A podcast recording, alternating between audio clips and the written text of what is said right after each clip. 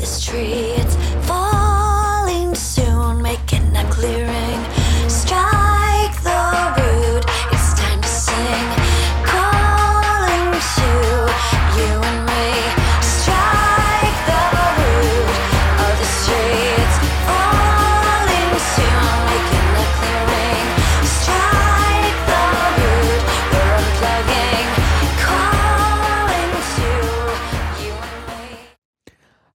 und herzlich willkommen beim Lifestyle Entrepreneur, dem Podcast für Macher und Gamechanger, die das Ziel haben, ihren Business auf die nächste Ebene zu heben. Heute am Steuerrad ist wieder Mike Pfingsten, dein Testfahrer, dein Testfahrer natürlich, als digitaler Solopreneur. Ich gebe dir mein Wissen aus der Praxis für die Praxis, damit du erfolgreich und stolz bist auf das, was du erschaffst. Ja, das E-Book. So die 20 Dollar Visitenkarte. Und ich äh, sehe sehr viel gerade passieren, was das ganze Thema E-Book schreiben angeht. Und ich sehe auch immer häufiger, wie Solopreneure erfolgreich eben gerade zu ihrem Thema ein E-Book schreiben. Und auch ich selbst bin ja mit dem ganzen Thema E-Book schon über zwei Jahre unterwegs. Aber es gibt dabei auch eine rechtliche Seite zu beachten, von der ich bisher auch nicht alles kannte. Und so wirst du in dieser Episode erfahren, warum die Buchpreisbindung auch für E-Books gelten kann, wie du ein rechtssicheres Impressum schreibst und ob du eine ISBN-Nummer brauchst. Ja, und da dachte ich mich doch heute mal wieder zusammenzusetzen mit der Expertin für Recht rund um Solopreneur und für Freiberufler, um wieder mal ein spannendes Thema zu betrachten und vor allem auch nicht nur eine Expertin, sondern auch mittlerweile Bloggerin mit dem eigenen Blog Recht für Solopreneure.de. Ich freue mich dabei zu haben, Christiane Henneken. Hallo Christiane. Ja, hallo Mike. Ich freue mich auch heute wieder mit dir hier zu sitzen. Ist ja nicht das erste Mal. Umso schöner, dass wir immer erfahrener werden. Genau, genau. Und äh, mittlerweile ja auch in der Hörer-Community sehr bekannt bist mit dem ganzen Thema. Recht und auch viele Hörer mir mittlerweile Rückmeldungen schicken und Fragen schicken. Und wir haben heute ja ein ganz besonderes Thema mal mit aufgegriffen. Jetzt heute geht es um das ganze Thema E-Book. Ist ja gerade ein großes Thema, sehr äh, im Netz, auch in, in, bei den Solopreneuren, bei den Leuten, die im Netz irgendwie digital unterwegs sind, ein E-Book zu schaffen. Und äh, ja, ich glaube, ein Thema, was so ein bisschen unterschätzt wird, ist die Rechtsseite mal zu betrachten. Ja, greifen Ja. wir heute, denke ich mal, einiges auf. Ich denke schon. Also das Thema taucht doch immer wieder auch bei mir in der Beratung auf, wenn eigentlich auch mehr am Rande, weil gerade für Solopreneure ist ja E-Book auch gerne ein äh, Marketingprodukt äh, Genau. oder eben auch tatsächlich die Idee, ein Fachbuch zu schreiben und zu vermarkten und natürlich entgeltlich zu verkaufen. Aber auch ein E-Book ist natürlich kein, kein rechtsfreies Produkt, um das mal so zu sagen. E-Book, ja, wenn man es übersetzt, das äh, elektronische Buch ist auch ein Buch auf gewisse Genau. Weise und auch dazu gibt es natürlich in Deutschland wunderbare Gesetze, Wie zu allem. Genau. Genau. sodass auch da natürlich immer wieder Fragen auftauchen. Richtig. Und deswegen dachte ich, weißt du was, da gehen wir doch mal hin und äh, gehen das gemeinsam durch. Und äh, ich steige ganz äh, direkt mal ein mit einem Knaller, weil das ist, glaube ich, etwas, wo wir alle nicht mitrechnen. Haben wir eine Buchpreisbindung zu beachten? Ja, genau. Eine wunderbare Frage, die bei mir tatsächlich neulich auch in der Beratung auftauchte von einer Mandantin. Äh, Buchpreisbindung, manch einer hat da schon von gehört, manch einer hat da noch gar nichts von gehört. Was ist das überhaupt erstmal, die Buchpreisbindung? Ähm, Buchpreisbindung heißt, dass man für Bücher, da denken wir jetzt erstmal ganz konservativ und altbacken an die äh, Papierbücher, da kommt das auch her. Buchpreisbindung ist ein ja, ein uraltes Konstrukt eigentlich in Deutschland. Also Buchpreis heißt, ich muss einen Preis für mein Werk festlegen, der unveränderbar ist, der auch den Handel festlegt. Wenn ich sage, mein Buch kostet 9,85 Euro, dann darf dieses Buch nur für 9,85 Euro verkauft werden. Es darf äh, nicht im Sommer, Winter oder sonst was Schlussverkauf günstiger verkauft werden, sondern es kostet einfach 9,85 Euro. Punkt. Genau, und das ist der klassische, die klassische Buchpreisbindung, die wir so äh, kennen aus dem Buchhandel, ob jetzt der modernere über, ich sag mal, den bekannten amerikanischen mit dem A oder eben halt äh, über den vor Ort kleinen Buchladen äh, mit dem sehr sympathischen Buchhändler oder der Buchhändlerin. Ähm, da ist halt einfach für alle die gleiche Bindung des Preises. Genau, und das ist tatsächlich eben eine fixe Bindung. Da gibt es nur sehr enge Ausnahmen, dass man von dem einmal festgelegten Preis abweichen Genau. darf. Also Klassiker, das kennt auch jeder äh, aus den Buchhandlungen, die Mängelexemplare. Die müssen aber eben auch als Mängelexemplar tatsächlich gekennzeichnet werden. Darum haben die auch immer so, zumindest Auf die Papierbücher, so einen Stempel drauf. Bei den E-Books wird das ein bisschen schwerer. Äh, oder der sogenannte Subs Subskriptionspreis. Das hat man sehr oft bei Fachbüchern Mhm. Dass die sozusagen äh, vorbestellt werden können vor Erscheinungsdatum. Also ich habe das oft bei Fachbüchern, dass dann angekündigt wird, keine Ahnung, im August erscheint das Fachbuch, weiß ich nicht, Recht für Solopreneure. Schön wär's, ich arbeite noch dran. Genau. Und dann gibt es das eben für einen bestimmten Zeitraum bis zum bis vor dem Erscheinen zu einem vergünstigten Preis. Okay, das und so und das ist die klassische Buchpreisbindung. Jetzt sind wir ja beim E-Book und wir nutzen ja, ich sag mal, gerade wir Solopreneure ja immer wieder auch das E-Book für die 20 Dollar Visitenkarte, was ja auch völlig selbstverständlich ist und auch ein Marketingvehikel. Es geht nicht nur darum, dass wir mal unser Wissen dokumentieren als Experte zu irgendeinem Thema, sondern ja auch um die Idee, das direkt oder indirekt zum Geldverdienen auch mitzunutzen. Logischerweise ist ja völlig okay. Und ich habe jetzt bisher bei meinem E-Book keine Buchpreisbindung berücksichtigen müssen. Oder wie ist da so die Diskussion gerade? Ja, willkommen im Club. Ähm, ich glaube, da haben die wenigsten bisher überhaupt nachgedacht drüber. Ähm, es gibt da in der Tat eine Diskussion drüber, weil natürlich das Buchpreisbindungsgesetz ist jetzt nicht gerade das frischeste. Äh, und das stellt eben tatsächlich über die, auf die klassischen Druckwerke ab. Und das E-Book, gut, für uns ist das jetzt nicht wirklich neu, aber Gesetz hinkt, Gesetz und Rechtsprechung Ja. hinken ja immer zehn, gefühlte Klassisch. zehn Jahre Ja. hinter der technischen Entwicklung zurück. Heißt, äh, das Gesetz selber enthält da natürlich keine explizite Regelung zu. Es gibt jetzt einen Vorstoß und tatsächlich auch einen ersten Gesetzesentwurf, Mhm. der im Frühjahr eingebracht wurde vom von welchem Minister, ich glaube Bundeswirtschaftsminister, weiß ich jetzt nicht Mhm. genau, äh, wonach dann eben tatsächlich fest im Gesetz verankert werden soll, dass die Buchpreisbindung auch für E-Books gilt.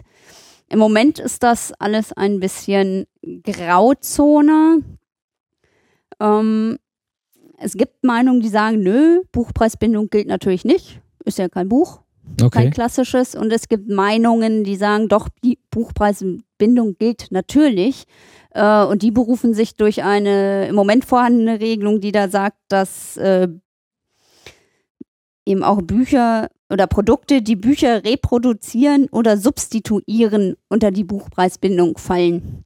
Okay. Und laienhaft, ich weiß nicht, wie du das siehst, ich bin natürlich einfach fachlich vorgeprägt. Jetzt rein von der Formulierung würde ich sagen, auch laienhaft ist ein E-Book doch verdammt nah an einem repro Ja. reproduzierten oder substituierten Absolut. Buch dran. Absolut. Absolut. Ähm, daher gehe ich davon aus, also A, gehe ich davon aus, dass das Gesetz wahrscheinlich kommt und nach der derzeitigen Gesetzeslage neige ich dazu auch zu sagen, Buchpreisbindung gilt. Genau. Das heißt, also wir haben jetzt Sommer 2015, das, wenn das Gesetz im Frühjahr eingebracht worden ist und durch die üblichen Lesungen und so weiter geht, äh, wird das dann seine Runde nehmen. Aber eben, wir haben jetzt eigentlich theoretisch auch sogar schon auf das, was du gerade beschrieben hast, fast eine Basis normalerweise dafür, ähm, dass das schon längst existiert. Das hat aber natürlich massive Konsequenzen, gerade für uns, die wir ja auch mit den E-Books durchaus Promotions laufen haben oder es gibt ja, Ja. so Specials, was weiß ich, 20 Prozent äh, weniger bis zum Ende des Monats oder sowas. Das ist ja alles dann nicht möglich. Genau. Zumindest, äh, wenn das jetzt so kommt, wie es angedacht ist. Da Ja. bist du dann sehr eingeschränkt. Natürlich Ja. steht es dir frei, dein eigenes Buch sozusagen zu verschenken. Ähm, aber du kannst jetzt nicht wilde Rabattaktionen äh, fahren, wie es äh, der andere Einzelhandel zum Beispiel tut. Ne? Genau, also das hätte, also das hat ja auf mehreren Ebenen eine Konsequenz. Nimm mal an, ich, so wie ich es mit meinen Büchern mache, ich verkaufe sie direkt von meiner Webseite. Okay, das habe ich ja dann zu beachten, dass ich jetzt nicht sage, hier gibt's den, äh, was weiß ich, der August-Spezial Genau. 2015. Sommerferienrabatt. Sommerferien. Alle, die gerne ein Fachbuch am Strand lesen möchten. Ja, die sich freuen irgendwie, ne? Die Ingenieure freuen sich sowieso immer gerne, Fachliteratur Ja, am Strand super. zu lesen. Ja, genau. Ähm, das ist die eine Geschichte. Das heißt, es gibt aber noch eine andere Geschichte, da bin ich jetzt nicht so firm drin, weil ich selber noch nicht ausprobiert habe, aber es ist ein Riesenthema. Und zwar kann ich ja auch, wenn ich über Kindle Publishing gehe, das nutzen und bei Kindle auch machen. Ich, Im Grunde ist das das gleiche, wie wenn ich es über meine eigene Webseite mache. Ich kann äh, da die, die, die Plattform von Amazon eben halt anweisen zu sagen, okay, es gibt jetzt ein Rabatt-Special für die nächsten vier Wochen. Das kann ich promoten. Dann gibt es mein Buch eben nicht für 9,99 Euro, sondern irgendwie für 4,45 Euro. Und danach setzt äh, Amazon das automatisch wieder auf den alten Preis zurück, was ja dann auch wieder in genau das Thema reinfällt. Denn wir haben die Buchpreisbindung und eine Rabattierung sollte ja theoretisch gehen. Ja, so sieht's aus, genau. Genau. Also bei Amazon, das war ja jetzt neulich auch die große Diskussion von den klassischen Verlagen, dass äh, Amazon da ja ähm, versucht, Preise zu drücken. Das ist ja ein heißes Thema, einfach weil da eine gewisse Übermacht besteht. Aber grundsätzlich äh, würde ich das schon auch sagen, dass da durchaus auch die Buchpreisbindung anzunehmen ist. Genau, das, und das wird Also es bleibt spannend, was, was da passiert jetzt rein, rein rechtlich. Ähm, ich bin gespannt, wie da auch das äh, Gesetz dann tatsächlich ausgeformt sein wird. Ja. Wie konkret und wie nah tatsächlich an der technischen Realität.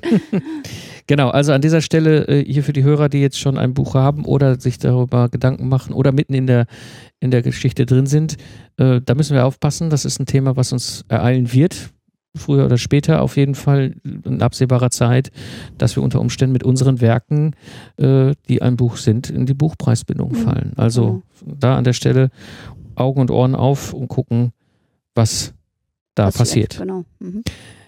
Komme ich mit dir zum zweiten Thema, was das E-Book oder rechtliche Sachen rund ums E-Book angeht. Wie ist das eigentlich? Darf ich ein Pseudonym verwenden und was muss ich eigentlich bei meinem Impressum beachten? Also klar, du kannst ein Pseudonym verwenden. Ähm, das ist gar kein Thema. Kannst dich, weiß ich nicht, Max Müller nennen, äh, kannst darunter auch veröffentlichen. Ist rechtlich kein Thema, solange du nicht gegen fremde Namensrechte verstößt. Das ist immer Ja, gut, vorausgesetzt. Aber wir haben natürlich auch beim E-Book das Thema Impressum. Das hatten wir schon mal kurz besprochen an ganz anderer Stelle, was die Website betrifft. Auch da kommt ja immer gerade von Solopreneuren das Thema, hm, brauche ich ein Impressum, dann stehe ich da ja mit meinem Privatnamen drin und meiner Privatadresse, weil ja viele gar kein externes Büro haben. Mhm. Äh, das wollen natürlich viele nicht. Mhm. Das Thema hast du eben klassischerweise bei Blogs und so. Äh, und auch Bücher und eben auch E-Books brauchen ein Impressum. Und auch da hast du dann wieder das Thema, du kannst natürlich äh, unter Pseudonym veröffentlichen, du musst aber im Impressum den Klarnamen haben. Ah, okay. Also ich gehe jetzt immer davon aus, dass in der Regel die Solopreneure natürlich im, im Selbstverlag sozusagen verlegen und keinen Verlag davor geschaltet Genau. haben, dann sieht das ja alles ein bisschen entspannter aus. Aber wenn du jetzt sozusagen selbst äh, veröffentlichst und verlegst, hast du eben auch das Thema, dass du unter deinem Pseudonym nicht im Impressum erscheinen darfst. Da musst du deinen Klarnamen Mike Pfingsten haben. Okay, also das sind zwei ganz wichtige Punkte. Das eine ist, ja, ich kann ein Pseudonym verwenden. Mhm. Durchaus, was ist völlig okay. Ja, also wenn ich jetzt nicht will, dass jemand mich mit meinem Namen kennenlernt zu dem Thema oder Genau. so Roman, Romanautoren machen das ja gerne auch mal. Ähm, nichtsdestotrotz, wenn ich jetzt eben keinen Verlag habe oder irgendeine Instanz, die verlagsähnlich handelt, ja, kann ja mein eigenes Kapitalunternehmen sein oder sonst irgendwas, äh, was eine andere Adresse hat. Wenn ich unter meinem eigenen Namen veröffentliche, wenn ich es richtig verstehe, muss ich auf jeden Fall dann anschließend doch wieder mich outen und Genau. sagen, wie ich eigentlich heiße. Genau, Und wo so ich ist wohne. es. Und ähm, jetzt kommt sicher gleich die berühmte Frage, was muss denn jetzt eigentlich im Impressum Genau. drinstehen? Ähm, das ist nicht, also ja, eigentlich ist es einfach, aber auch wiederum nicht so ganz einfach. Das richtet sich nach dem jeweiligen Landespressegesetz. Also je nachdem, in welchem Bundesland du bist, musst du ins Landespressegesetz gucken. Ähm, die unter Umständen auch abweichend voneinander sind. Wenn wir jetzt mal für NRW gucken, da musst du haben auf jeden Fall den Namen und die Anschrift des äh, Okay. Verlegers, beziehungsweise eben des Schreibers sozusagen. Das Ja. ist aber in eh- allen Bundesländern sehr ähnlich. Also du kannst mal davon ausgehen, dass er Anschrift und Namen von dir drin haben musst im Impressum. Okay, das Telefonnummer oder sowas brauchst du nicht unbedingt. Ja. Eine E-Mail-Adresse brauchst du auch nicht unbedingt, aber Ja. ist natürlich schön. Ne? Tust Ja. dir auch nichts mit, unter Umständen eine E-Mail-Adresse reinzuschreiben. Klar. Ähm, viele viele E-Books haben das im Übrigen auch nicht in Impressum. Ah. Also nach dem Motto, wo kein Kläger, kein Richter. Ja, ja, gut, Ja, klar, das, natürlich, äh, aber äh, es ist durchaus zu berücksichtigen. Ich meine, ich habe es zufälligerweise drin, weil ich es mir abgeguckt habe, wie es aussehen muss. Ähm, aber ich habe da nie drüber nachgedacht, dass ich es haben muss.